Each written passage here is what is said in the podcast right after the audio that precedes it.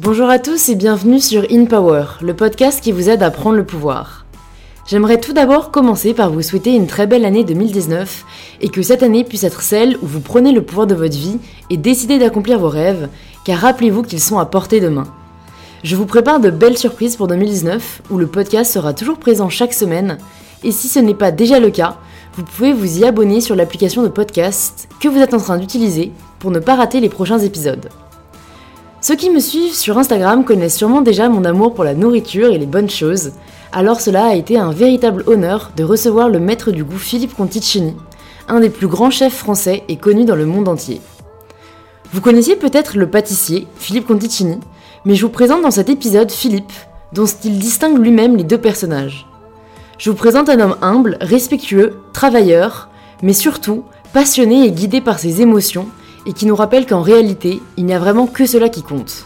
J'ai trouvé ce podcast très enrichissant, il est très complet et nous abordons de nombreux sujets, rebondissant régulièrement sur ce que nous disons l'un et l'autre. J'espère que vous arriverez à nous suivre, mais je le pense quand vous découvrirez l'homme passionnant qu'est Philippe Conticini. A tout de suite et je vous souhaite à tous une très bonne écoute. Écoutez, bonjour Philippe. Bonjour, Louise. Oui, c'est moi. Merci beaucoup de venir euh, sur InPower. Ça me fait vraiment très plaisir euh, bah, de vous rencontrer et à la fois de vous recevoir. J'avais une première question euh, que je voulais vous poser qui m'est qui venue assez spontanément quand je, quand je préparais ce podcast. C'est est-ce que vous avez déjà voulu être autre chose que pâtissier? Alors, aussi loin que ça remonte, peut-être pompier ou policier quand j'avais 4-5 ans, ou je sais pas. Mais dès l'âge de 8-9 ans, mes, parents étaient restaurateurs, donc c'était, j'étais biberonné à la nouvelle cuisine. Ouais. Donc euh, dans ma tête c'était clair, on aurait un restaurant avec mon frère. Voilà, je me souviens pas avoir pensé, mais pas pâtisserie, hein, restaurant. Restaurant, d'accord. Et, euh, et, je me souviens pas avoir pensé autre chose. Et euh, voilà, et quand j'ai arrêté l'école, il fallait travailler, il fallait travailler. Mhm. J'ai dit, bah, je vais faire de la cuisine, comme vous. En fait, j'ai commencé par la cuisine, alors qu'en fait, je pensais qu'à la pâtisserie. Je faisais des gâteaux depuis l'âge de 11 ans. Pas tout le temps, mais souvent. Comme on me disait c'est bon, euh, je continuais. Mm. Et euh, même si ça n'était pas certainement d'ailleurs. Et euh, parce qu'en fait, je suis un garçon très extraverti, ultra extraverti. Mais avec le poids petit à petit, parce que ça a commencé très tôt, en fait, je me suis enfermé dans une sorte de tour et je m'empêchais tout seul hein, mm-hmm. d'être ce que je suis. D'accord. Quelqu'un d'extraverti. Euh, et, voilà, et donc j'ai commencé par la cuisine, puis finalement je pensais qu'elle est qu'au gâteau. Donc euh, au bout de d'une dizaine de mois, j'ai décidé d'aller passer un CAP de pâtisserie. D'accord. Donc vous avez suivi votre passion assez rapidement. Oui. Et on vous y a jamais, euh, j'allais dire empêché, vous avez jamais douté de, de, ce que vous pouviez faire ou vous avez jamais douté de, de ce que vous vouliez faire? Non. D'accord. Mon père, oui. Mhm. Euh, lui, il pensait. En fait, il comprenait pas le, poids. Il, il a une enfance compliquée et tout, donc il comprenait. C'est devenu un rôle de. Il, il comprenait pas le, poids, donc euh, pour lui, j'avais une tare. Donc il me disait, tu, finiras sous les plombs, enfin un truc gentil quoi. Mhm. Et euh, sauf que je l'ai cru évidemment jusqu'à l'âge de 20 ans. Donc ça a été compliqué après, mais, mais sinon, non, non, je, c'est ce que je voulais faire quoi. Donc j'ai suivi ce que je voulais faire. Mhm. Est-ce que vous considérez que c'est un milieu euh, difficile? Dans le sens où est-ce que c'est un milieu parce qu'en fait j'ai l'impression que c'est un milieu très très compétitif et où parfois euh, ça peut être euh, très solitaire. En tout cas, des, idées que j'ai, enfin, de ce que j'ai entendu, notamment ceux qui passent par la boulangerie au début, ou même par la pâtisserie, où en fait on va tout de suite viser l'excellence. J'ai l'impression que parfois on sacrifie le plaisir pour l'excellence On vous dit deux choses. Un, ça peut être solitaire et l'autre? Bah, en fait, l'autre, c'est que j'ai l'impression, du coup, du fait que c'est un milieu très compétitif, ah, voilà, et très élitiste, limite, on sacrifie peut-être le plaisir de faire des gâteaux au profit de l'excellence. C'est une vraie question, ça. Mm. Euh, en fait, en pâtisserie, on a, quand je dis on, c'est généralise évidemment, on a tous plein de défauts, et on en a un gros en pâtisserie, c'est que si c'est pas techniquement compliqué, c'est pas bon. Ça va pas. Euh, on comprend pas en fait. Si c'est très simple, c'est pas intéressant. Je généralise, hein, bien Ouais, évidemment, mais ouais. c'est comme ça. Or, euh, peut-être on en parlera plus tard, mais j'ai compris euh, en 86 que c'était tout le contraire en fait. Pour attaquer le travail du goût, il faut simplifier la technique. Mhm. Donc, est-ce que c'est compétitif? À fond. Aujourd'hui, à fond, la pâtisserie a explosé depuis 7-8 ans, un peu plus, un peu moins, et on vit une période magique Ouais. en pâtisserie. Mais oui, c'est très compétitif.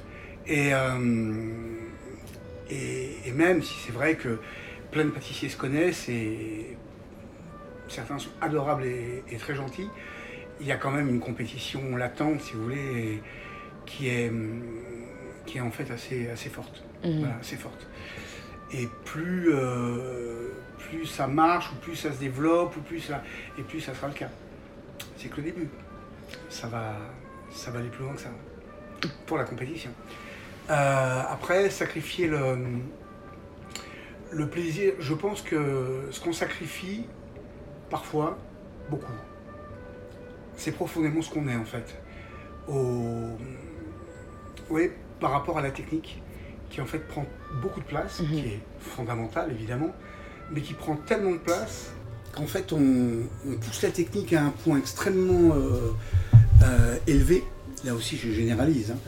Et, et en fait, on, ben, pour beaucoup, finissent par oublier qu'en fait, ce qu'il faut, c'est mettre ce qu'on est dans ce qu'on fait. Mhm. Et il n'y a rien de plus important que ça. Parce que si on veut toucher quelqu'un, un peu comme Ratatouille, vous savez, quand le journaliste mange et qu'il se retrouve en enfance, Ouais. Euh, si on veut avoir une chance de toucher quelqu'un, vraiment, toucher son affect, c'est évidemment par ce biais-là qu'il faut passer. C'est-à-dire mettre ce qu'on est dans ce qu'on fait et essayer de faire en sorte que les saveurs, qui sont des mots en fait, on puisse les, ou les juxtaposer, ou les superposer, ou les associer les unes aux autres pour faire des phrases et donc en profiter pour exprimer qui on est et partager. Et ça, hélas, on commence à en être un petit peu là, mais c'est le début. Ouais. C'est le début.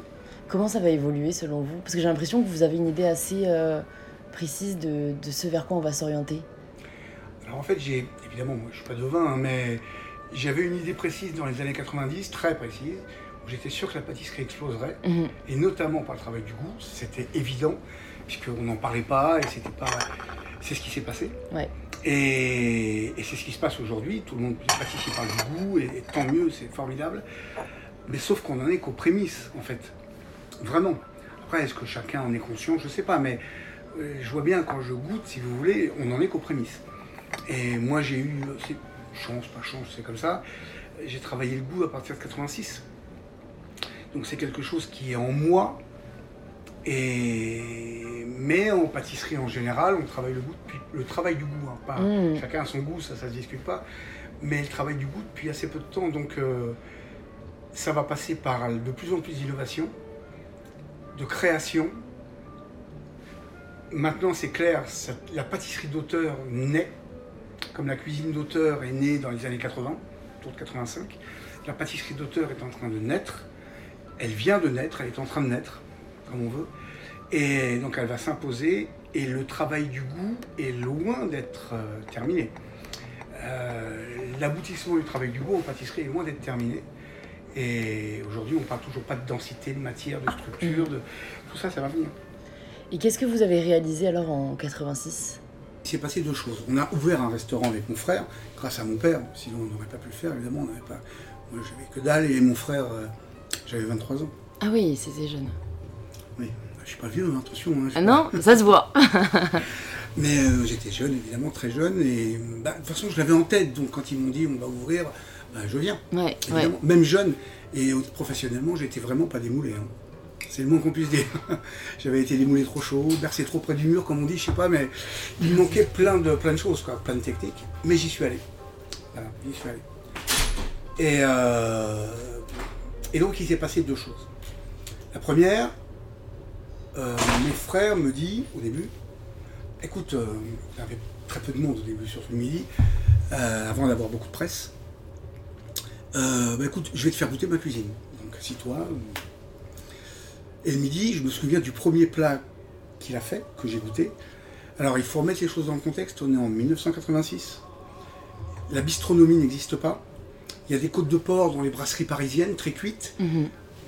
voilà, c'est lui, il achète un cochon de lait, un petit cochon de lait, qui désosse, ça je l'avais pas vu, mais qui désosse, et il fait une côte de cochon de lait épaisse de 10 cm, extrêmement caramélisée autour, c'est-à-dire démarrer à la poêle, rôti au four, et rosé à l'intérieur. C'est-à-dire que personne ne faisait, surtout pas dans un restaurant qui se voulait plutôt gastro. Quoi. Ouais.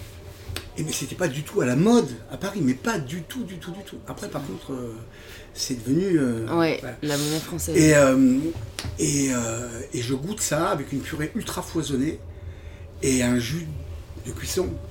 C'était- Je salive, rien que tu pensais. Ah non, ça, vous pouvez même pas vous imaginer. Quand j'ai goûté ça, en fait, c'est même pas que c'était extrêmement bon. C'est que j'ai ressenti une émotion qui m'a pris tout le bras.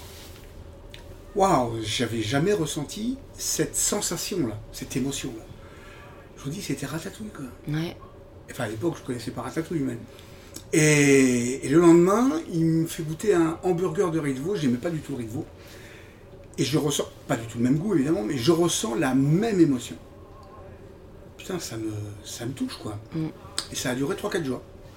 Je suis le troisième jour, je crois que c'était un coco de lapin. Oh putain, c'était de la pâte à tartiner. Imaginez un super chocolat qui est bon au praliné. Vous voyez ce que je veux dire Ah, la praline, c'est. et ben voilà, c'était ça, mais alors euh, plein pot.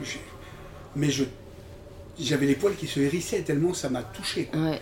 Et ça a duré, je sais pas, 3-4 jours, 5 jours. Et au bout de donc 3, 4, 5 jours, je me dis, mais on est en 86, moi je faisais déjà des desserts à l'assiette, ce qui se faisait sur la côte, quasiment pas à Paris. Mm. Et, et je savais que mes desserts étaient bons. Je savais qu'ils étaient bons. En fait, là, je me suis dit, mais j'en ai rien à foutre, moi, que mes desserts soient bons. Même très très bons. Je m'en tape. Ce que je veux, c'est ressentir ça dans mes desserts.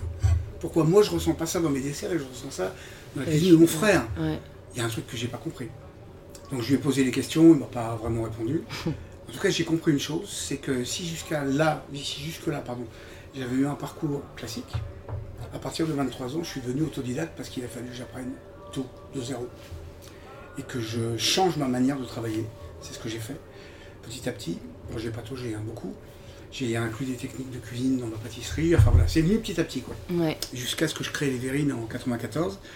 Et ça m'a pris beaucoup de temps, presque 8 ans, pour restructurer au moins une, une vraie sensation qui me touche. Ça, c'est la première chose qui s'est passée. Là, on est en mai 86, puisqu'on a ouvert le 6 mai 1986. Et en, je ne peux pas vous dire vraiment septembre, octobre 86, donc quelques mois après l'ouverture. Euh, comme je vous ai dit euh, avant que le podcast démarre, euh, enfin je crois, je, je suis quelqu'un de très extraverti, mais je m'empêchais de l'être, enfin à cause de mon poids, à cause de moi en fait, mais bon, il fallait bien que je trouve un- comment dire, Quelqu'un à blâmer. voilà, bien sûr. Donc c'était le poids. Et, euh, et je m'empêchais d'être extraverti. Ce qui, faut, ce, qui, ce qui fait que les gens qui avaient vu la presse, surtout à ce moment, après quelques mois, venaient voir les frères Conticini. Donc ils avaient vu le grand, qui a 7 ans de plus que moi, ils voulaient voir le petit. Voilà. Et au début, je voulais pas trop. Et puis finalement, j'y suis allé, puisque les gens demandaient. Donc j'y suis allé une fois, deux fois, cinq fois, dix fois, vingt fois, je sais plus, enfin plein de fois. Et là, les gens avaient des réactions très spécifiques. Je me souviens, il me prenait le poignet droit comme ça, et pas le gauche, hein. le droit. Ça, c'est incroyable, ça. Parce que j'ai retrouvé la même, la même chose 23 ans plus tard, quand j'ai cofondé la pâtisserie des rêves. Il me prenait le poignet droit. Et il me disait presque la même chose, avec des mots un peu différents. Et là, donc en 86, il me disait euh, Philippe, parce que j'avais 23 ans. À l'époque, c'était c'était pas des jeunes gens qui allaient au restaurant. C'était plutôt des gens de 40 ans, 45 ans. Il faut remettre les choses dans le contexte. Mm. Et il me disait Philippe, vous m'avez touché l'âme. Il se levait. Vous m'avez touché l'âme avec vos gâteaux. Vous m'avez touché. Vous... Voilà. Enfin, il, il me parlait comme ça. Donc une fois, deux fois, dix fois. Puis un jour, on me dit ça, donc ça me flattait, évidemment, au début. Puis un jour, je retourne en cuisine. Et puis là, je me prends la tête et je me dis, putain. mais- Alors, dans la rue, par contre, j'avais le sentiment qu'on me voyait comme un. C'est un peu violent ce que je veux dire, mais comme un gros porc, comme un. Vous voyez J'étais pas à l'aise par rapport à ça. Et, et là, je, reviens en cuisine et je me dis, mais, mais en fait, il me parle à moi, là. C'est à moi qui parle. Il, il voit plus les formes et il me parle à moi. C'est-à-dire, en fait, ce que je m'empêchais de faire, c'est-à-dire de vraiment communiquer, Mhm. même si j'avais des copains, des... et ben là, ça se faisait tout seul. quoi. Et je me suis dit, mais c'est incroyable, en fait, ça se fait au travers de ce que je fais. Donc c'est parce que je fais mes desserts que les gens me voient comme je suis. Alors le coup de la côte de cochon de lait, plus ça, là ça a fait mur au roi dans ma tête. Ça m'a et ça a changé ma vie. Mais pas mon travail, ma vie. Mhm. Et c'est ma vie qui a changé mon travail, et pas le contraire. Et parce que j'ai vraiment eu à partir de 86 un parcours très très atypique. Mhm. Parce que je l'ai voulu. hein. Mhm. Voilà, c'est deux choses qui ont fondamentalement changé ma vie, donc ma façon de travailler, mon approche de la pâtisserie, et qui fait que j'ai fait bah, tout ce que j'ai fait après. quoi. Voilà. Par contre, euh, j'étais un peu tout seul quand même, hein, donc euh, j'ai eu beaucoup de doutes, beaucoup beaucoup de doutes. Et j'ai même vu une femme bouddhiste pendant 15 ans, Ouais. qui ne parlait pas de bouddhisme, mais bon, qui m'avait beaucoup... Au début, je la voyais parce que je voulais découvrir mon goût, Ouais. ma sensibilité, puis en même temps, elle m'a beaucoup aidé euh, pour Mhm, moi, comme mhm. psychothérapie. Quoi. Ouais. Et euh, voilà, voilà ce qui s'est passé en 86. Et qu'est-ce qui vous a aidé, et peut-être vous aide encore, à surmonter vos doutes? Alors, dans le travail, on va dire, euh, on parle pas de soi comme ça, mais je vais quand même le faire. hein, Donc je mets Allez-y. vraiment entre d'énormes guillemets, d'accord? Je ne suis pas l'un de long. hein. Donc il y a Philippe, c'est celui que vous avez en face de vous, et Philippe Conticini, c'est le travail, d'accord? Ok. Donc quand je suis dans Philippe Conticini, quand je suis devant ce que j'ai à faire, depuis que j'ai créé les Vérines, et donc je fais une petite digression si vous le permettez, Mhm. quand j'ai créé les Vérines en fait en 94, euh, je m'étais déjà dit deux ans avant qu'il y avait quelque chose qui n'allait plus dans mes desserts. J'avais compris que c'était le contenant. Puis après, euh, le temps passe. euh. Et puis en juillet, je juin 94, je prends un. Je descends pour faire un essai, il est 19h, je crois, avant le service. Dans une assiette, une sorte de quenelle de fromage blanc avec une salade d'herbe, un jus de betterave. Enfin, déjà, c'était assez créatif à cette époque-là. Enfin, j'ai toujours été très, très avant-gardiste. Et là, j'ai une idée. Voilà. J'appelle le sommelier, je dis, Mehdi, amenez-moi un verre à Bourgogne, j'ai une idée. Je prends le verre à Bourgogne, je mets tout en superposition verticale. Je passe de l'horizontale à la verticale. Et là, je prends le verre, je regarde comme ça et je fais. Ça s'est passé en 10 secondes. hein. Je fais, Putain, j'ai trouvé mon bébé. J'ai trouvé mon bébé. Et là, ça m'a hum, scotché. Mm. Tout seul, je me suis scotché. Et je me suis dit, ça va faire le tour du monde, ce truc-là. Bon, j'ai jamais gagné un radis avec, mais par contre, ça a fait le tour du monde. Et, euh, et depuis ce jour-là, j'ai toujours suivi ce que je ressentais, mon cœur. Ouais. Et donc, je n'ai aucun doute. Si je fais quelque chose qui me touche, je sais que ça va plaire aux gens. Mm. Et que je vais réussir à les toucher, qu'ils soient chinois, japonais, anglais, français, brésiliens. Afrique, j'y suis jamais allé pour ça, si, au Maroc, mais. Donc là, j'ai aucun doute. Aucun. En fait, je suis ce que je ressens. Ça, c'est Philippe Conticini. Donc quand je, fais, je suis dans mon travail, ben, je viens chez vous, je prends ce qu'il y a dans le frigo, je vais vous éclater les papilles. Je vais vous faire ressentir des émotions puissantes avec des produits de même du supermarché. Bon, pas ce sont plus que ce soit de la merde, mais vous voyez, Ouais, ouais, je vois ce que vous voulez dire. ça c'est. En fait, je, je, je me pose pas. Je peins. Voilà. Mm. Pour moi, c'est de la peinture. Mm. Je peins. Je me dis pas, tiens, faut mettre du sel, c'est déjà fait. Je suis dedans. C'est incroyable d'ailleurs, je suis vraiment dedans. En fait, je suis plus artiste que pâtissier. hein. Mm. Ouais. Y a-t-il une si grande différence que ça? Moi, Pour- pour moi, non. Ouais. Parce que moi, vraiment, j'ai l'impression s'il y a un trait commun avec toutes les personnes que je vois sur le podcast, c'est que j'ai envie de leur donner l'adjectif ou la caractéristique d'artiste. Et, et comme vous dites, enfin, j'allais rebondir dessus, c'est en fait, c'est un revenir au fait que on peut faire du glorieux, on peut faire du beau, on peut faire de l'incroyable, mais la seule chose qu'on a tous en commun, être humain, c'est les émotions. Mhm. Et en fait, moi, ce qui me fascine, c'est qu'en fait, les gens qui ont tout compris, c'est ceux qui en reviennent à quelque chose de très, très primal. Mais pourtant, mais pourtant, encore aujourd'hui, il y a encore des gens qui, qui pensent à, à des choses beaucoup plus superficielles, quoi. Je crois que c'est la majorité. hein. Ouais, C'est incroyable. c'est Et incroyable. revenir à ce que vous dites, à des choses plus primales, ça veut dire revenir à soi, ce qu'on est, revenir aux émotions. Et c'est pas comme ça qu'on codifie la vie aujourd'hui. Hein. C'est pas comme ça qu'on est codifié. Bah, vous l'avez dit tout à l'heure. Ouais, Euh, c'est tout le contraire en fait. Donc, euh, ce qu'on a été spontané quand on était petit, Hmm, ah bah, on quitte vite. Hein. ouais, Faut mettre les mains sur la table, faut manger comme ci, puis après l'école. Enfin voilà, il y a- il y a- la vie est codifiée, ce qui est bien d'ailleurs, Mm. parce qu'il faut apprendre à vivre c'est sûr, en c'est sûr. société. Mais Ouais, après, on, on- on nous fait oublier que ce soit c'est comme ça, ce qu'on est. ouais, C'est Picasso qui disait Moi, il m'a fallu 50 ans ou 40 ans pour décider comme un enfant. c'est dingue. Ouais, non, c'est exactement ça. C'est exactement Et. ça. euh, Ouais, c'est terrible d'ailleurs. Il faut vraiment le vouloir, quoi. Ouais. Retrouver qui on est. En fait, parce que j'ai l'impression que c'est pas euh, valoriser le fait d'être d'être soi. Vous voyez ce que je veux dire? C'est qu'on va valoriser certains attributs, certaines attitudes, certaines apparences, encore une fois, au détriment de. euh, Alors, alors qu'en fait, je pense qu'on serait une société tellement plus. Enfin, en cohésion et tellement plus heureuse si chacun était soi-même. Mais on va toujours chercher limite à se donner une image. Et je pense qu'en fait, on peut jamais être heureux quand on se donne une image et qu'on n'est pas euh, réellement qui on est. Et moi, ce qui me fait beaucoup de peine, c'est que certaines personnes aient, aient honte, limite, de qui ils sont. Parce qu'ils ne correspondent pas à ce que la société euh, nous montre comme étant. euh, Enfin, érige comme étant un idéal euh, ou un modèle.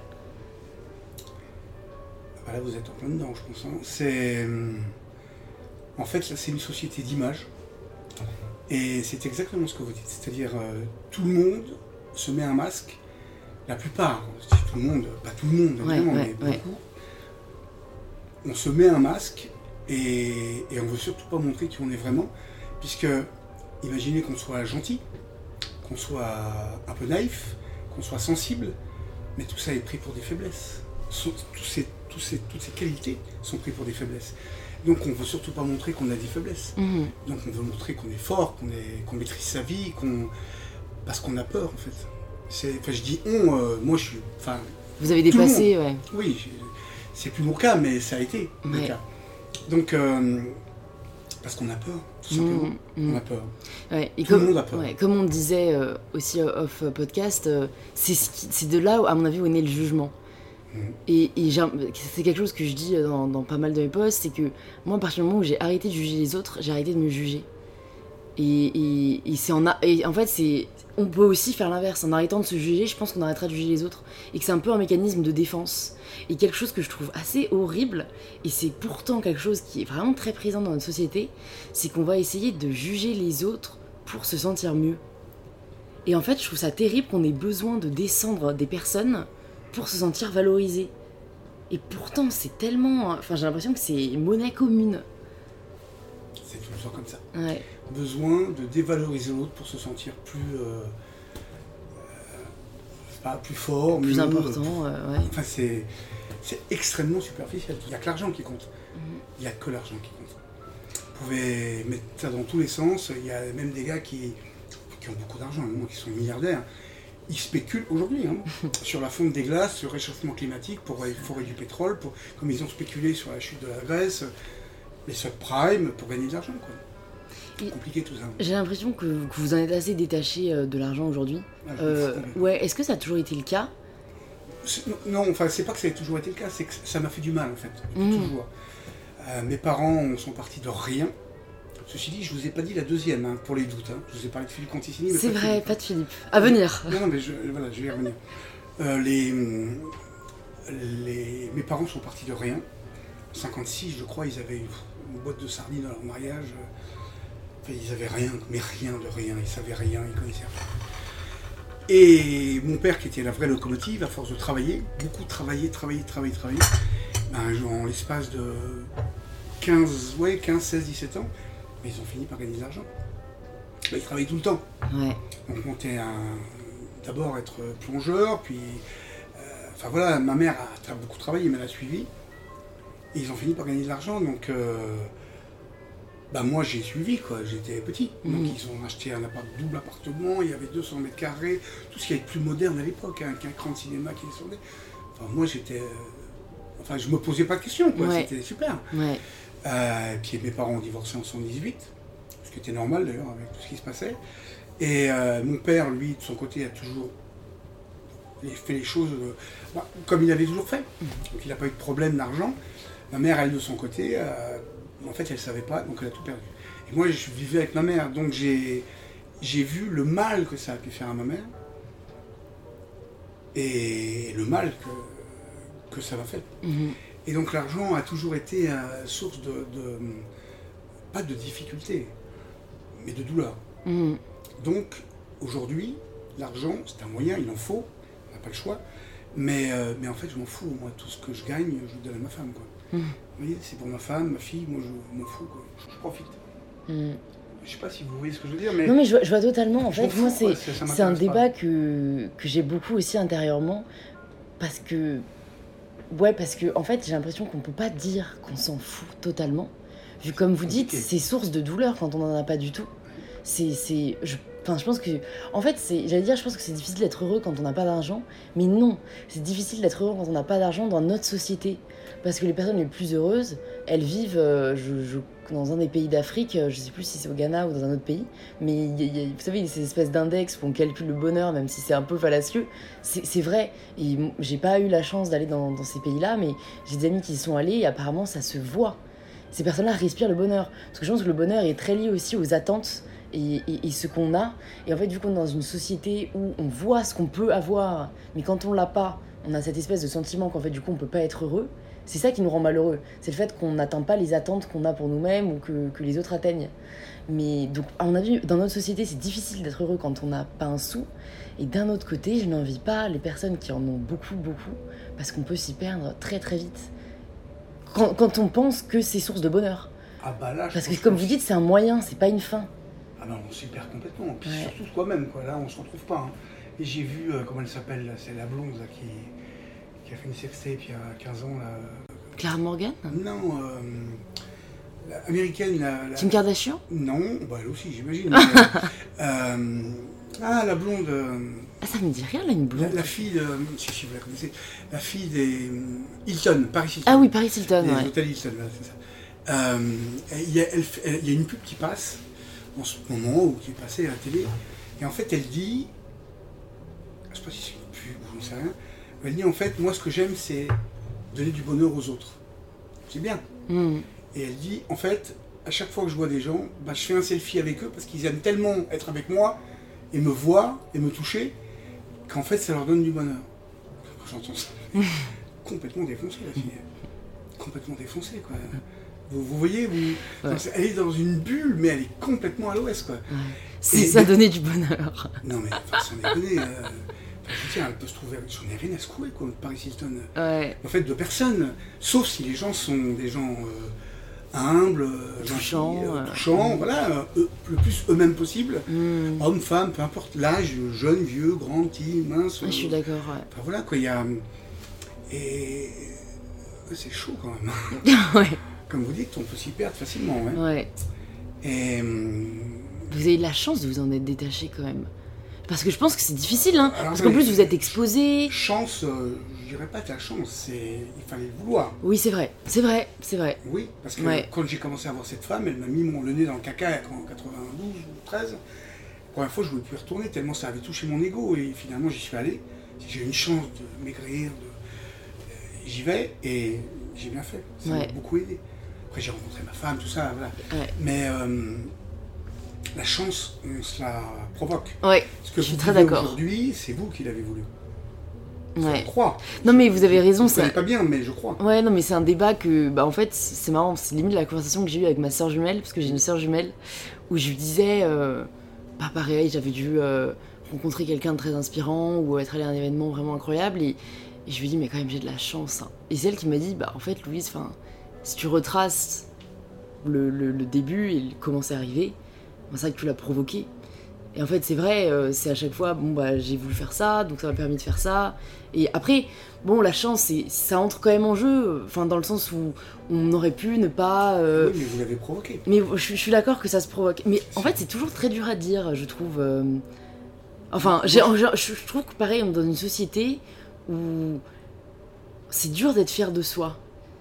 Et moi-même, encore une fois, c'est de l'éducation que j'ai reçue, c'est très mal perçu de dire c'est bien ce que je fais ou et, et moi-même, moi, je vais le dire avec une espèce de ma bouche va le dire et mon corps va tressailler parce que c'est enfin moi en tout cas j'ai beaucoup de mal à Ça, ça veut dire que je trouve ça narcissique vous en avez fait. ah, ça veut dire que vous avez du boulot encore.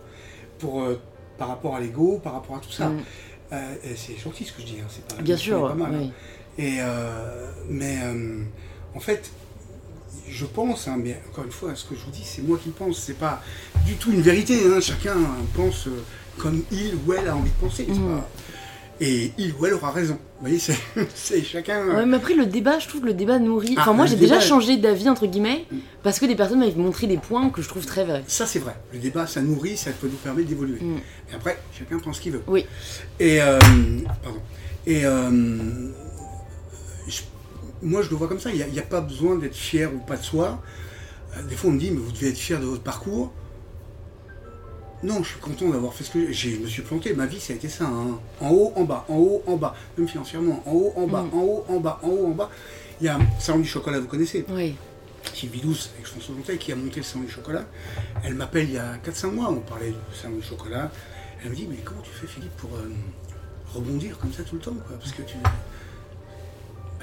Écoute. euh, euh, J'aime la vie et puis de toute façon j'ai pas de raison de baisser les bras quoi. Mm, Tant que je peux, je fais. Mais, mais voilà, je suis pas fier, je suis, je suis content. Ouais. Je suis content. Et, et franchement, chacun sa croix, hein, et chacun a ses problèmes. Mais j'en ai vraiment chié. hein. Si je Mhm. vous expliquais tout, putain, j'en ai chié, mais alors grave. mais ce serait à refaire pour avoir rencontré ma femme, eu la fille euh, qu'on a aujourd'hui, Cara, euh, même si elle a 17 ans et qu'elle est en plein dedans, quoi, vous voyez ce que je veux dire C'est l'âge difficile. Hein, euh, d'avoir vécu ce que j'ai vécu, fait les tonnes de choses que j'ai fait, ah, je refais, je refais. Ouais, ouais. Et pourtant, ça a été très Ouais. compliqué. Et j'en ai vraiment chié. C'est c'est quelque chose qui revient aussi beaucoup dans le podcast, le fait que souvent, il faille limite passer par des moments très sombres pour arriver à ce qu'on voulait vraiment ou, ou au bonheur en fait. Et, et je, je l'ai dit plusieurs fois, moi je trouve ça quand même très triste en fait, de se dire euh, qu'il faille passer par des moments difficiles, parce qu'en en fait moi j'ai peur des moments difficiles, alors qu'en soi, euh, comme vous dites, c'est la vie, hein, il faudrait peut-être pas tant les sacraliser Non. ou... Vous en aurez, vous en aurez. Ouais, ouais, c'est ça. Je pense qu'il faut savoir l'accepter et, et- et encore une fois, je pense que ça permet encore une fois, oui, de, de, de rendre ce qu'on a déjà beaucoup plus. On est peut-être beaucoup plus euh, reconnaissant, euh, beaucoup plus, beaucoup plus humble que quand la vie nous a toujours souri, quoi. Et il y a une question que je me posais aussi qui est un peu liée à euh, ce dont on a parlé, c'est le fait que vous êtes quand même dans le milieu voilà de la haute gastronomie. Je sais pas si la pâtisserie ça entre dans le mot gastronomie. oui, ouais. Euh, et du coup, c'est quand même un milieu qui est très vite regardé, qui est très épié, qui est très médiatisé. Est-ce que ça a été difficile à vivre, cette médiatisation et cette exposition? Non. Non, parce que. D'abord, un, je l'ai jamais voulu. Mhm. Elle est venue, donc je l'ai pris comme elle était. Et euh, je n'ai jamais calculé quoi que ce soit, fait un plan de carrière, et pour cause. Les- à chaque fois que j'ai fait des choses, par exemple aller ouvrir une- un café-boutique, pâtisserie quoi, pour euh, Petrosian à New York, la seule chose à laquelle j'ai pensé, c'est que j'ai eu peur en fait. J'espère qu'ils vont aimer mes gâteaux. En même pas deux mois et demi, trois mois, j'ai fait la une du New York Times, Mhm. section dining out. Hallucinant quoi. En cinq mois, je vous jure, tous les Américains New York hein, Mm. tous les- me connaissaient mon nom. Huit pages dans huit, huit rubriques une semaine de suite dans le New York Times, toute la une des magazines, l'homme qui a mis sor- saumon dans le sorbet, c'est hallucinant. Et Mm. pourtant, je j'ai pas eu d'attaché de rien du tout, pas Mm. d'attaché de presse, de- Ouais, j'avais peur. Quand euh, j'ai cofondé la pâtisserie rêves, qui m'appartenait pas, j'ai eu peur. J'ai fait des classiques, j'ai en plus avec des choses incroyables, j'ai remplacé beaucoup de beurre par de l'air dans le Paris-Brest. Ouais. Et je me suis dit, j'espère que les gens vont, vont aimer quoi. Ça a cartonné. Quand euh, là, on a ouvert la boutique Gâteau d'émotion, Ouais. Euh, non. jus- jusqu'à deux jours avant l'ouverture, la pré-ouverture en juin, là, euh, pas de problème.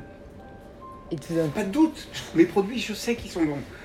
Et deux jours avant, je me suis retrouvé juste en face du précipice, là, et j'ai flippé, mais comme un fou. Mhm. Comme un fou pendant deux jours. Et je suis arrivé le premier matin, il y avait 40 mètres de queue. Voilà, c'est. euh, mais mais j'ai vraiment eu peur. J'ai tout le temps, en fait, eu peur que les gens n'aiment pas, ou ne m'aiment, en fait, ne m'aiment pas. Ouais. C'est surtout ça. Parce que vous mettez qui vous êtes dans vos gâteaux en fait. Oui, à 100%. Et comme ma famille, c'est comme ça, ma mère, mon père et mon frère, on parle même pas, m'ont fait beaucoup de mal. J'allais dire involontairement ou volontairement, mais euh, euh, ouais, j'ai- besoin en fait qu'on. J'ai besoin de ressentir que les gens m'aiment, Mhm. mais sincèrement. Mais je pense que c'est très humain. Et je pense que c'est très humain, Mm. vous avez raison. Qu'on recherche la validation euh, inconsciemment en fait. Mhm. Alors qu'en soi, est-ce qu'on en a si besoin que ça? En tout cas, en fait, je trouve que je trouve que c'est humain et que d'un certain côté, on a besoin encore une fois d'être aimé. Mais je pense qu'il faut, enfin, savoir en tout cas s'aimer et se valider soi-même avant de rechercher celle des autres. Parce que sinon, on ne vit qu'à travers euh, la reconnaissance ou qu'à travers euh, l'amour de ses pairs. Et, et c'est aussi un écueil dans lequel on peut tomber si on se pose pas la question en fait. De est-ce que j'aime vraiment ce que je fais Est-ce que je ne le fais pas pour quelqu'un d'autre? On peut, on peut faire des pauses, vous inquiétez pas. hein. Oui, je pourrais vous couper. voulez un autre, quelque chose Euh, non, moi ça ira, merci. Moi, je veux bien l'autre DK, ça vous dérange pas Il me vous dérange pas, non, ça vous dérange pas. Il va vous répondre oui. il, il- il adore. Ah non, c'est fini. Un s'il vous plaît, monsieur. Et puis, euh, Voilà. non, un cappuccino, plutôt. Un cappuccino. Le combat. Double, Non, non, juste un cappuccino. normal. S'il vous plaît, monsieur. Très bien, monsieur. Et Vous avez raison? Et en fait, vous avez raison. J'ai mal dit les choses. Faites bien de le dire parce qu'en fait, je l'ai mal dit. Ça peut être mal compris ce que j'ai dit parce que. Oui, j'ai besoin quand même. Mais j'ai appris à m'aimer ouais. et à. Ah, génial, c'est pour vous. Oh, bon, on a une livraison en direct. je- je-. Il va d'abord le. Je vais vous l'expliquer. Donc, euh, euh, non, j'ai appris à, à m'aimer et à, à aimer juste la personne que je suis Hmm. et à m'aimer comme je suis. Alors, euh, après, j'irai sur Philippe et les, et les doutes. hein, Ah oui, c'est vrai, il faut pas oublier. Hein. Ça veut dire liberté, ça veut dire plein de choses, euh, tout ça. Ouais. Et euh, mais voilà, mais ça n'empêche que j'ai quand même besoin. En fait, j'ai pas besoin que les autres, j'ai besoin d'amour. Ouais. Voilà. Et, et, et en fait, quand je fais les gâteaux, alors quand je dis j'ai peur, je vais en boutique, demain je suis en boutique toute la journée, je sais ce qui va se passer.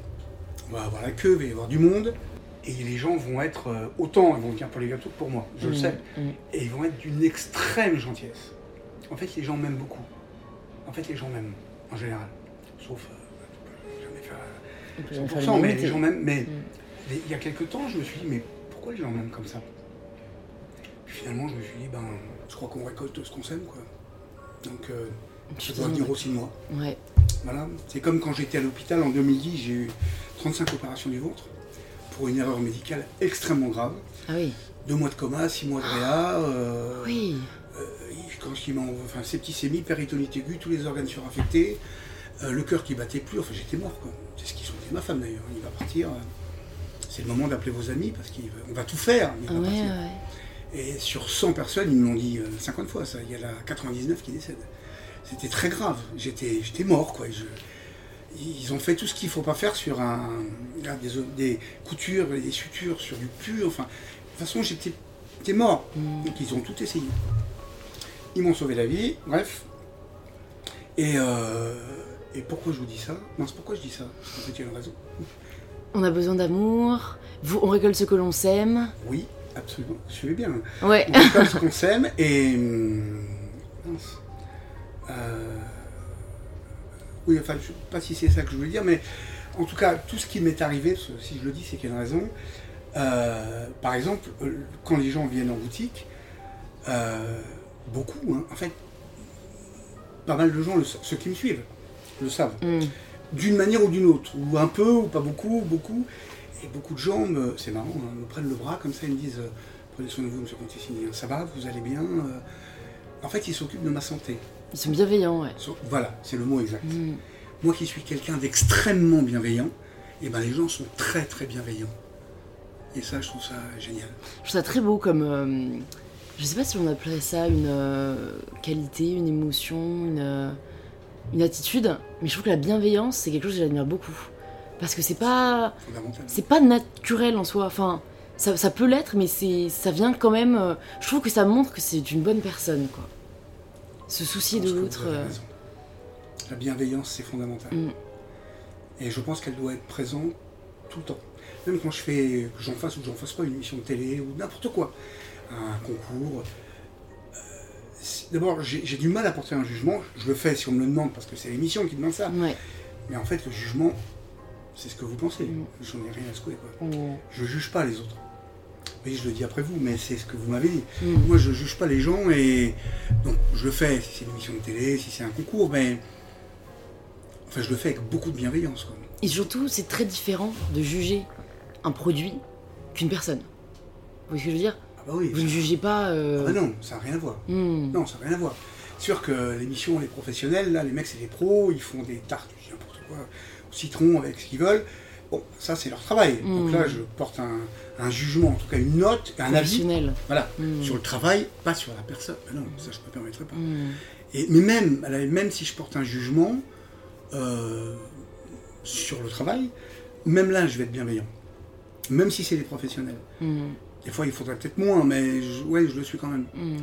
Et par contre, dans mon travail au labo, ben, jamais je gueule, jamais j'ai un mot déplacé. Je n'admets pas qu'on ait des mots déplacés vis-à-vis des femmes. Parce que j'ai quand même la moitié de femmes dans mon labo, jeunes femmes. Ça, je n'admets pas. C'est insupportable pour moi. En fait, ce qui est insupportable, c'est la lâcheté. Mm. C'est la veulerie. Tous ces, toutes ces choses-là. Par exemple, il y a les toilettes. Moi, j'y vais pas beaucoup. J'y suis pas tout. Regardez, je suis là avec vous. Je suis pas au labo, là. Mm. Mais si je vais aux toilettes, si c'est pas propre, mais partout, chacun va aux toilettes, doit nettoyer les toilettes à fond. Hein. C'est-à-dire, je dis à fond, c'est mettre du produit. Si c'est pas le cas, ben, je rentre dans le labo, je pète les, enfin, quand je dis je pète les plombs, c'est je leur dis arrêtez vos conneries. Quoi. Putain, en plus, il y a la moitié de femmes, donc ceux qui salissent les toilettes, c'est pas elles, hein, c'est vous. hein. Donc euh, c'est insupportable. Travailler, c'est insupportable. Il faut respecter. Voilà. Et le respect, c'est comme, voilà, comme la bienveillance, c'est tellement important. Mm. Et je sais pas pourquoi je vous parle des chiottes, mais euh, Mais c'est un très bon exemple. c'est. Ça venait du cœur, je crois. Voilà, c'est ça. Je, je suis bienveillant, excusez-moi. Oui, ça Ouais. venait du cœur. Ah, ça, c'est important. Et, euh, et par contre, voilà, c'est ça que je voulais dire. Dans le travail, je suis très directif. Je crie pas, je gueule pas, mais je suis directif. C'est-à-dire que je suis. c'est le travail. Mm. Pas là-bas pour enfiler des perles, quoi. C'est. Même si je suis extrêmement bienveillant et gentil, je suis très directif. Mm. Voilà, c'est quand Julien qui est au R&D, il fait du R&D, quelqu'un rentre, non, on frappe avant de rentrer. Ouais. Et je lui dis à Julien, c'est votre pièce Julien, faites-vous respecter. Les gens doivent frapper, doivent vous respecter. Mm. Celui qui est responsable du frigo, il nettoie les seaux avec la crème, tout ça. Non, bah, tout le monde doit corner ses seaux, s'ils ne sont pas cornés, tu le prends par la main, tu lui mets la tête dedans et tu lui expliques, respecte-moi. Mm. Moi je vais me faire engueuler ou je vais me faire... faut se faire respecter. Ouais. Il faut que les gens nous... Ben non, si les, gens- les gens veulent du respect, il faut quand même qu'ils nous respectent. Il faut qu'on se respecte soi-même. Mais ben, tout ça, c'est... Ouais. Marrant, je vous parle des chiottes, de respect, tout ça. Non, mais c'est très intéressant, j'aime bien. Et surtout, ça me fait penser à une, euh, une vérité qui, pour moi, aussi a beaucoup de mal à être appliquée dans nos sociétés. C'est fais ce que je dis, mais pas ce que je fais. Ça, Mais comme vous dites, et c'est très vrai que le respect, il y a beaucoup de personnes qui attendent ce respect de la part des autres alors qu'eux-mêmes ne la respectent pas. Et moi, dans ma tête, c'est c'est une attitude assez. euh, Enfin, je, je- je- je la vois, je la remarque, mais j'ai du mal à comprendre. Parce que je me demande pourquoi on se met à ce point-là aussi peu à la place des autres.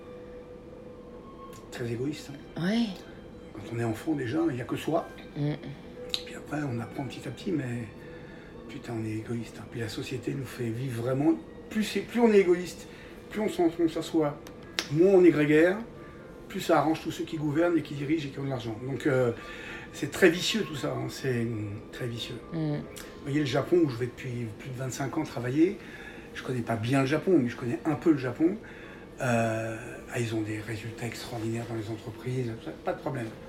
Mais c'est quand même le pays où il y a le plus de suicides chez les jeunes, quoi, à 17 ans. Mm. Tellement on les conditionne dès qu'ils sont petits. Autonome. faut faire pour tout le monde, Mm. mais. Enfin voilà. Ce que vous dites en fait est. juste. Et du coup, vous mentionnez vos voyages et je, vous ai- je voulais vous en parler un peu parce que vous avez quand même euh, allé dans pas mal de pays, vous avez même vécu dans pas mal de pays. Qu'est-ce que vous avez retenu le plus de vos voyages Parce que c'est très nourrissant, je trouve, euh, que ce soit la confrontation des cultures, des attitudes, des mentalités. Donc je me demande si vous êtes déjà demandé ou si vous réalisez ce que vous en avez ressorti le plus de vos voyages. À quel niveau? Je dirais au niveau humain. Personnellement? Ouais, au niveau humain. D'accord. Je peux vous répondre pour le travail aussi, mais là c'est C'est vrai. personnel. Ouais, là c'était personnel. Euh, une immense richesse. Une immense richesse de découvrir des, des gens qui culturellement absolument rien à voir avec moi, qui ont des codes qui sont radicalement différents de ceux que moi j'ai pu, enfin qu'on a pu nous inculquer. Donc euh, une immense richesse. En fait, la différence, c'est la richesse. Quand on, pour moi, c'est ça. La différence, c'est la richesse.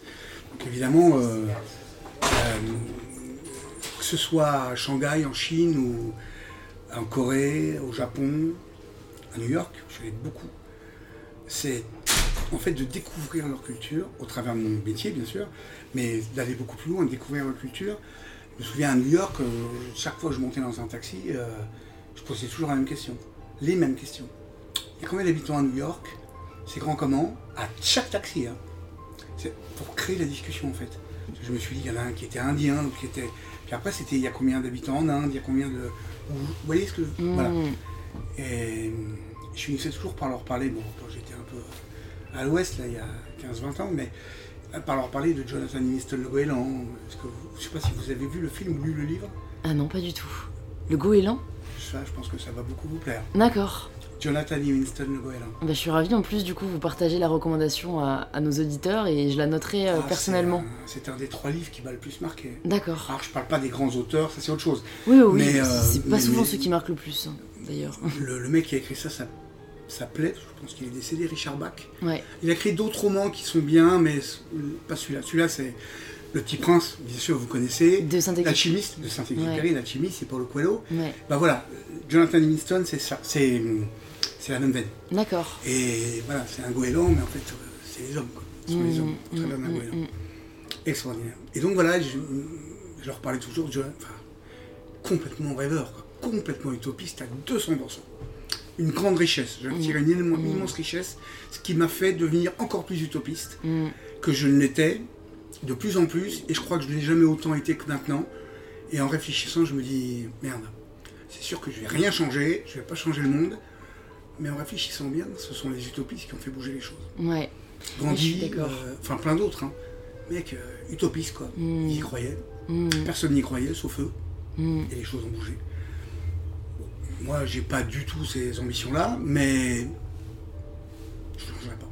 J'a- J'allais vous demander si vous pensez qu'on a besoin d'être utopiste, donc du coup vous y avez répondu euh, Ah, 100%. sans le vouloir. En fait, je suis totalement d'accord et je trouve que c'est. Enfin, en fait, ça aide à l'optimisme, ça aide à beaucoup de choses, ça aide à être heureux. Après, est-ce que aussi. En fait, il faut pas tomber juste dans euh, le trop grand décalage? Parce que je pense qu'il y a des gens très tristes parce qu'ils sont très utopiques. Et du coup, il y a un tel décalage avec la réalité qu'ils ne peuvent jamais être heureux parce que le monde dans lequel ils vivent ne correspond pas à ce qu'ils voudraient.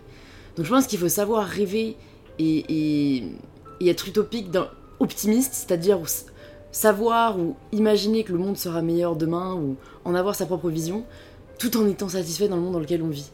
Parce que sinon, euh, bon, il y a quand même un, un décalage. Hein Il y a un gap important. ouais. ouais. Et est-ce que vous auriez Vous pu, super optimiste, c'est super. est-ce que vous auriez pu vivre euh, ailleurs qu'en France? Ouais, au Canada, ouais. Ok. Ah, j'aurais adoré. Mais ce sera jamais possible. Ah bon? En soi. Non, parce Rien que n'est impossible. euh, ma femme est, elle a des responsabilités, D'accord. elle travaille euh, euh, pour l'administration, elle est responsable, euh, enfin, c'est une grosse tête en fait, ma femme, j'ai jamais bien compris ce qu'elle fait, mais elle s'occupe plutôt de la partie écologie à Bercy, elle, elle- c'est pas elle qui décide, mais elle distribue l'argent dans la région. ouais, ouais. Bref, c'est son travail, quoi, Ouais. c'est sa vie et. Puis en plus, euh, le Canada, il fait chaud l'été, il fait froid l'hiver. Ouais. Et là, c'est pas possible. hein. Même Ouais. la Suède, où je lui ai dit, on va y aller. L'été, il fait bon, il fait 25, 25 degrés. Ah non, c'est pas possible.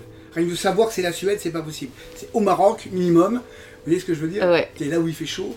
D'accord. Alors moi, c'est le contraire. Quoi. Je voudrais la Laponie, là où il fait froid. Enfin, découvrir des choses qui me paraissent complètement hallucinantes. Ouais. Je suis d'accord que les pays du Nord m'attirent beaucoup aussi, surtout en termes de paysage. Bah, ça doit Je veux dire, euh, la Norvège, j'ai envie de la faire, euh, la, la randonnée, euh, les, les aurores boréales. Ça doit euh, être magnifique. Ouais, ça doit être magnifique. Magnifique. Bah non, je le Non. ferai tout seul. C'est pas grave. Il y a hum, une question aussi que j'ai envie de vous poser, c'est si demain tout s'arrête et vous n'avez plus le droit de pâtisser, qu'est-ce que vous faites? C'est une bonne question. Bah, ça a failli m'arriver quand même. hein. Ouais. Après mes opérations, j'ai perdu euh, 80% de mon bras et de ma main. J'ai eu un plexus brachial en plus, comme Jamel Debbouze, sauf que Ah lui oui. s'est déchiré, il n'a Ouais. plus de main, enfin il peut plus s'en Moi ça s'est distendu, donc j'ai récupéré 20%, 25%. Ouais. Et vous voyez, je peux plus pocher par exemple, faire des macarons. D'accord. Après, j'ai pas besoin de les faire, j'ai des gens qui font très bien. Laetitia qui fait des lives avec moi, qui est partout, qui m'accompagne, elle poche très bien et j'en ai rien à foutre. Pas au début, non, j'ai eu du mal à l'accepter, mais Ouais. Maintenant c'est bon, j'ai autre chose à foutre que de pocher des macarons, même si euh, j'adore ça. Hmm. Vous voyez j'ai plus besoin de le prouver si vous Voilà. voulez. J'ai- J'ai pas besoin de prouver que je sais faire des macarons ou que je sais les pocher. Ils sont déjà délicieux, les macarons. Cet après-midi, j'ai un atelier macarons. euh, Oh, j'adore. C'est, je crois que c'est ils sont à de, tomber. de, tout- de tous les desserts, s'il y a un truc que je pourrais manger le plus, c'est les macarons au chocolat. C'est vrai? Ouais. Là, cet après-midi, je vais faire un macaron. Oh, vous verrez les photos. Si vous voulez. Et euh, bon, ceci dit, si vous avez le temps, venez. hein. Non, vous n'aurez pas le temps. bah, j'ai un examen demain.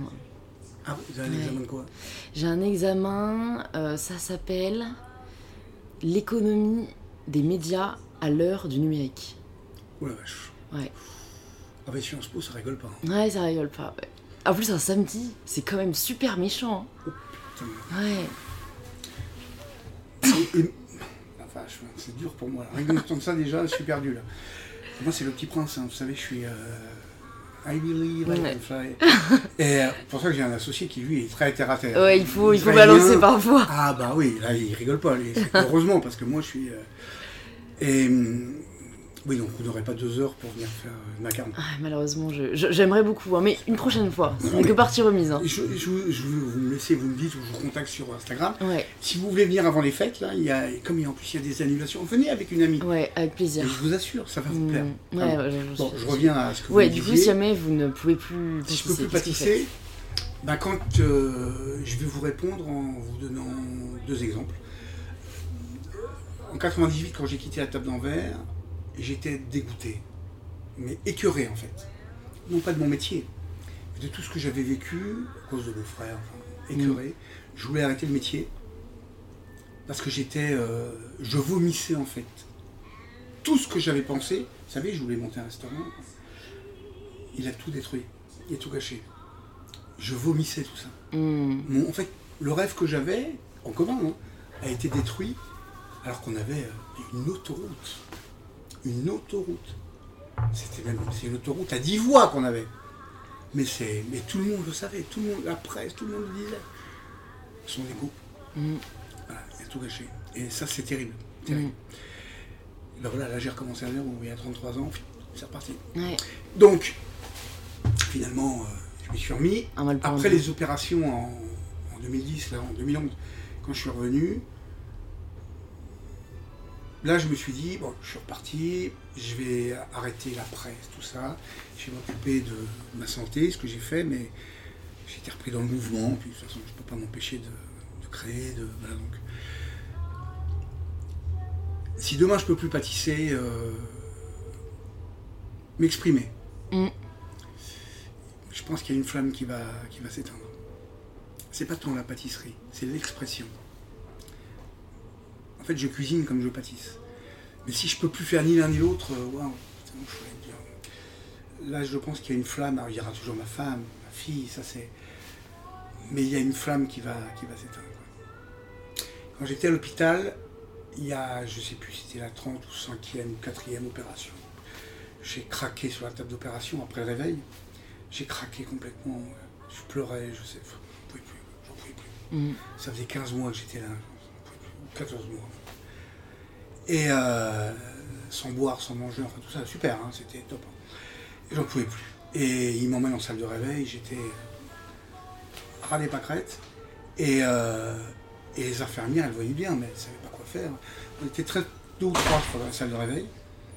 Et, euh, et là, il y a, à un moment donné, j'entends les infirmières dire J'arrive pas à faire ma mousse au chocolat ou ma tarte aux pommes. Je les entends parler en fait.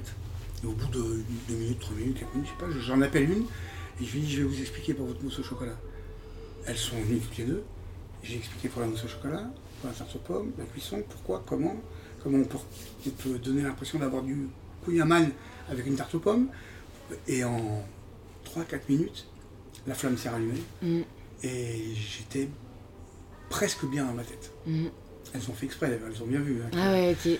Et euh, donc si je peux plus pâtisser et m'exprimer, euh, je pense que je vais devenir un petit peu éteint. Ouais.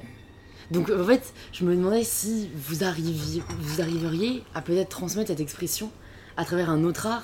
Mais je- enfin, c'est une question terrible. hein. Moi, je la pose. Je suis, je suis toujours à l'affût de la réponse. Mais vous parliez de peinture. Ouais, vous pensez pas Non, que... peinture, je ne sais pas dessiner Ouais. vraiment. Par contre, j'aime bien écrire. Ouais. Je ne suis pas écrivain, mais j'ai toujours écrit un petit peu. Mm. Et je suis en train d'écrire. Quelque chose que j'ai dans la tête depuis 20 ans. Euh, difficile, mais j'ai eu des rubriques dans les magazines, dans plusieurs magazines de pâtisserie. J'ai une sorte de respiration dans mon écriture qui fait que euh, peut-être que je le reporterai là-dessus. Ça pourrait euh, être un autre Ça vecteur. pourrait, ça pourrait matcher. ouais. Bon, la pâtisserie reste le number one. Oui. Il y a deux petites questions que je voulais vous poser pour finir parce que bah, malheureusement l'heure tourne, même si j'aimerais euh, rester là. Je pense qu'on aurait beaucoup de choses à dire encore. Mais ceci, n'oubliez pas Philippe. hein. Ah oui, il faut. pas- Bon, alors allez-y, Philippe et les doutes. Et après, je poserai mes deux Oui, dernières parce questions. que je vais parler de Philippe Conticini. Ouais, Par contre, moi, mais des doutes, j'en ai toujours, tout le temps. d'accord. Tout le temps. Je- Mais c'est normal, et il faut en avoir. C'est Napoléon qui disait euh, s'il n'y a pas de doute, il n'y a pas d'évolution, et surtout on va sous-estimer l'ennemi. Non, non, j'ai des... j'ai beaucoup de doutes, mais des doutes sains. C'est-à-dire que j'ai pas de doute sur, mes... sur moi, sur euh, ma femme, sur. euh, Mais des doutes. Mais je trouve que c'est sain d'avoir des doutes. J'ai pas peur. J'ai des doutes. Après, si, ils peuvent avoir, euh, comme quand on a ouvert deux jours avant, j'ai eu peur, ça peut arriver, mais ça c'est sain.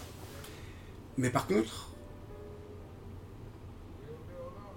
ces doutes, comment vous dire, je suis libre, 100%. Dans ma tête, j'ai toujours fait ce que je voulais, je suis libre. On peut même m'attacher les mains, je serai libre, toujours. Je donnerai ma vie s'il faut, mais je serai libre. C'est fondamental pour moi. Il n'y a pas de liberté, il n'y a pas de vie. Jonathan Livingston, le goéland. Exigez la liberté comme un droit et soyez ce que vous voulez être. Voilà. Il n'y a qu'une seule, pour l'instant, il n'y a qu'un seul carcan qui m'empêche d'être libre à 100%. C'est mon point. Mm. Mon corps n'est pas libre, complètement. Mais moi, par contre, je le suis. Mm. Juste que j'arrive à régler deux, trois petites choses. Je serai jamais mince comme vous, jamais, jamais. Mais, euh, mais il faut que j'arrive à régler deux, trois petites choses. Et donc, les doutes peuvent me permettre de rendre cette chose un peu plus difficile dans ma tête. Mon disque dur a beaucoup bugué. Si vous entendez du bruit, c'est parce que j'ai plus de paroi abdominale. Ils l'ont gratté, enlevé. J'ai une ceinture abdominale. Donc, comme j'ai plus que la peau et ça c'est off, mais Ouais, ouais. la peau et, et les intestins, ça fait du bruit euh, si je bois du café. Ok. Et pour prévenir, parce que des fois ça fait beaucoup de bruit, Ça va, moi j'ai quasiment pas entendu. tant mieux. Et euh, voilà. Donc euh, oui, moi j'ai les doutes. Ouais. Mais Vous- Philippe, quand ici, il n'y a pas de doute du tout. lui. J'ai quand même l'impression que vous arrivez à utiliser ces doutes comme un moteur. Et je pense que c'est la seule façon de les rendre sains en fait. Parce que le doute, ça peut miner. Ah oui, Ça peut miner. Ah oui. Il faut savoir, euh, comme vous dites. euh, Il y a une phrase que j'aime beaucoup qu'une euh, une amie que j'ai reçue sur le podcast avait prononcée c'est la peur. Allez-y. Vous pouvez répondre si vous voulez, hein, c'est important. hein. laboratoire. Ah non, mais Je suis allez-y. désolé. Ah oui, d'accord. Oui, allô? Bonjour madame. Oui Ah oui, oui, oui, pardon, excusez-moi. Je vous le donne tout de suite, madame, quittez pas. Excusez-moi. Allez-y. Allez-y. Je vous le donne tout de suite, quittez pas.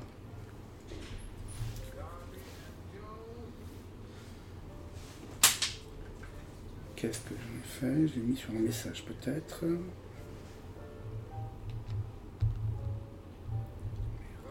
Ah, vous m'entendez madame? Ah, Attendez, bougez pas. Voilà. C'est le 1A 11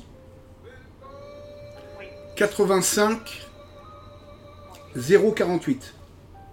Bah dis donc, il est long. Ah bah oui, mais moi je vous dis j'ai un badge hein, pour rentrer, mais le code, je, voilà, c'est celui-là. Oui. 1A 11, A, oui. allez-y, 85 048. c'est ça. 1A 11 85 048. C'est ça. Entendu. C'est parfait, merci. Merci madame, au revoir. Bonne journée, au Au revoir. revoir. Excusez-moi. Pas de soucis. Euh, Je vous disais qu'il y avait la phrase que j'aimais beaucoup qui est euh, La peur, on en a besoin, Euh, elle peut nous sauver la vie, mais en fait, il faut la laisser sur la banquette arrière, il faut jamais la laisser prendre le volant.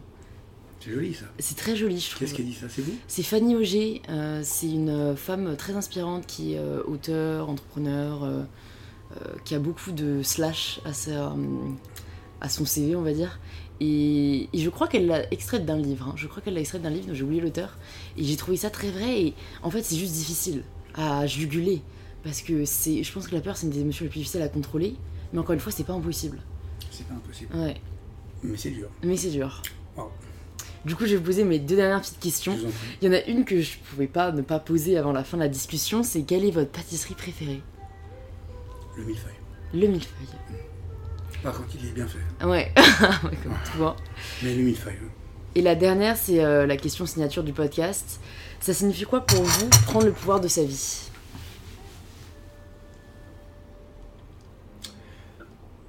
Ça signifie euh,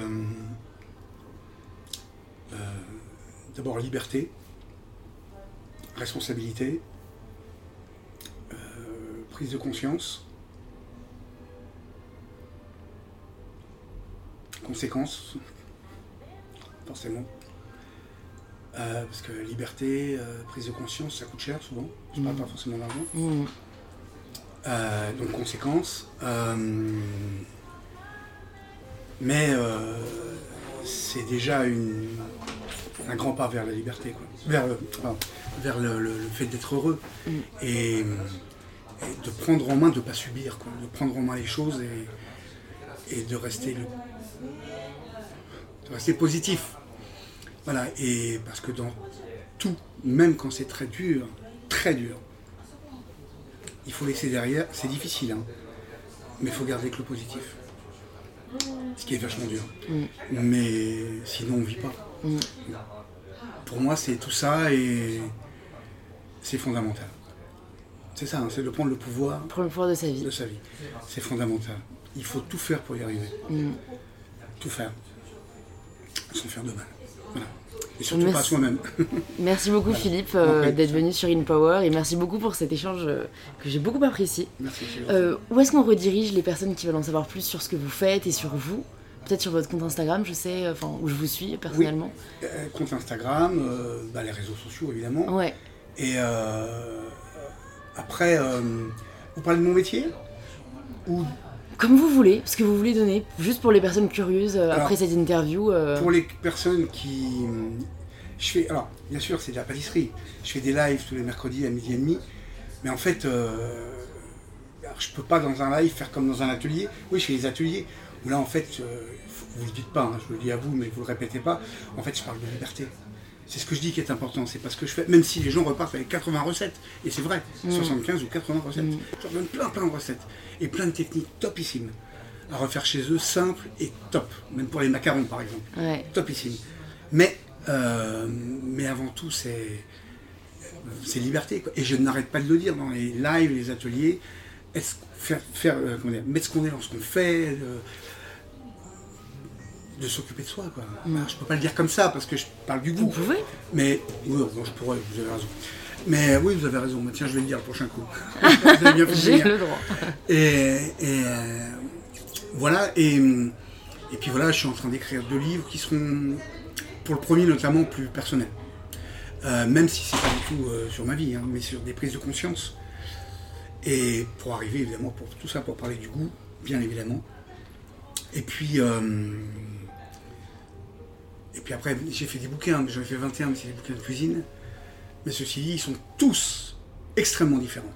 Il n'y en a pas un qui ressemble à l'autre. Euh, voilà, c'est des choses que j'ai fait de Mm. A jusqu'à Z, Mm. euh, où je mets toujours tout ce que je suis, quoi. Ouais. comme d'habitude, dans tout ce que je fais. Et pour euh, les Parisiens également dans votre nouvelle boutique rue de Varennes, Oui, euh, Philippe Conti, Varennes. gâteau d'émotion. Ouais, gâteau d'émotion, Je 37 rue de Varenne, et puis dans quelques mois, il y en aura une deuxième. euh, ou à Tokyo, il y a deux boutiques, mais Ah ouais, c'est plus loin, Ouais, c'est un peu plus loin. Mais bon, peut-être qu'il y a des Japonais qui nous écoutent. peut-être. Bon, bah, je, Et mettrai, voilà. je mettrai tout ça dans les notes du podcast pour Bah, que les gens s'y retrouvent. C'est gentil. Merci beaucoup à vous, Philippe. Mais je vous en prie, c'est moi qui vous remercie. Très gentil. Merci beaucoup, Louise. Merci beaucoup de s'être joint à nous pour cet épisode avec Philippe Conticini. S'il vous a plu, n'hésitez pas à nous le faire savoir sur les réseaux sociaux en nous taguant. Cela nous fait toujours très plaisir de voir vos posts et stories. Un grand merci également à ceux qui prennent une minute pour laisser un petit 5 étoiles sur Apple Podcast. C'est ce qui me soutient le plus. Et je vous dis à la semaine prochaine pour le tout nouvel épisode d'InPower.